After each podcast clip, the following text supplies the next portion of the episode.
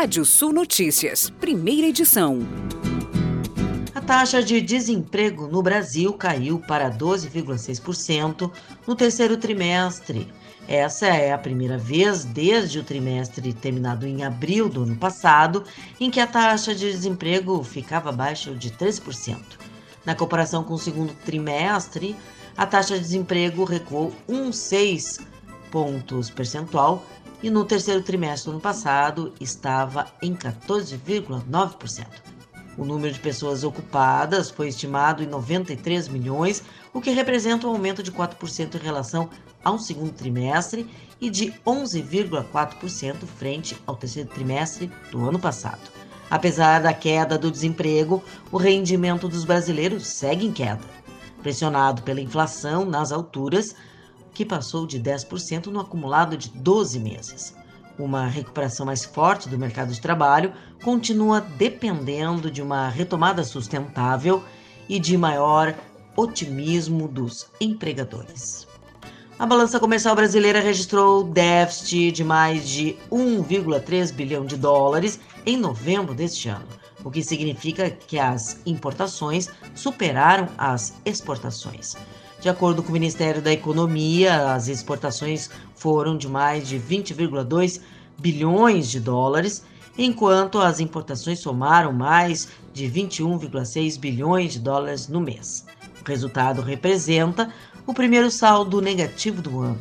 Em novembro, a agropecuária teve crescimento de 16,2% e somou mais de 3 bilhões de dólares. A indústria extrativista teve alta de 14,8% e chegou a mais de 4,81 bilhões de dólares.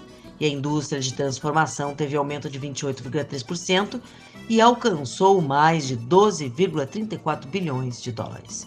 No acumulado do ano, na comparação com o ano anterior, os setores que representaram os maiores crescimentos na exportação foram agropecuária, com 20,7%, indústria extrativista com 67% e a indústria de transformação com 26,5%. No segundo índice Cielo de varejo ampliado, as vendas do varejo durante o fim de semana da Black Friday foram de 6,9% maiores que a do ano passado. O setor que teve a maior alta foi turismo e transporte, com 46% de aumento, e a maioria das compras foram pelo varejo online, que cresceu 16,4%. O avanço no lucro das lojas ocorreu em todas as regiões do país, principalmente na região sul, que teve aumento de mais de 8,4%. Contudo, o desempenho da data de promoções foi 3,8% menor ao comparar com o período pré-pandemia.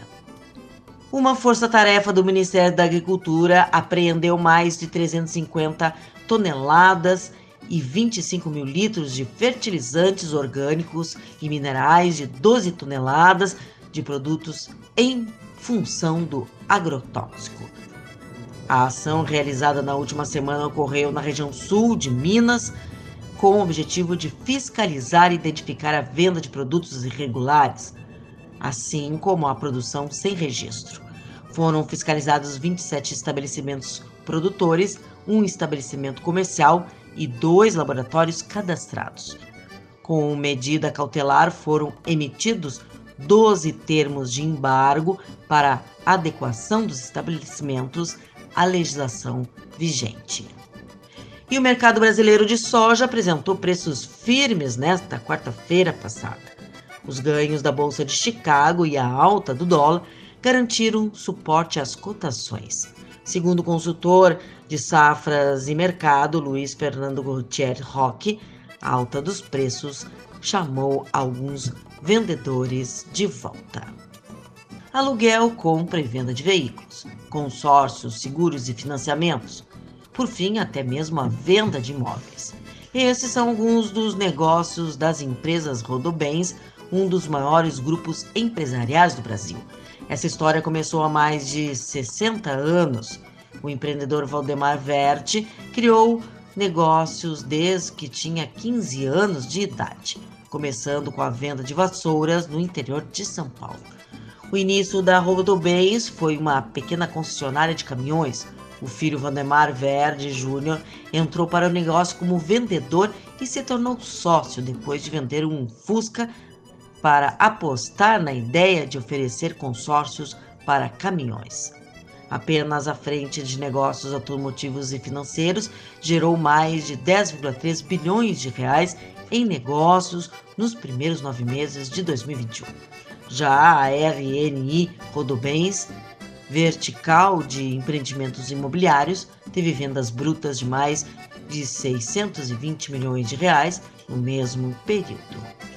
Considerada a Mona Lisa brasileira, a obra A Negra de Tarsila do Amaral está à venda por 4 milhões de dólares ou 22,5 milhões de reais pela Galeria Henrique Faria de Nova York.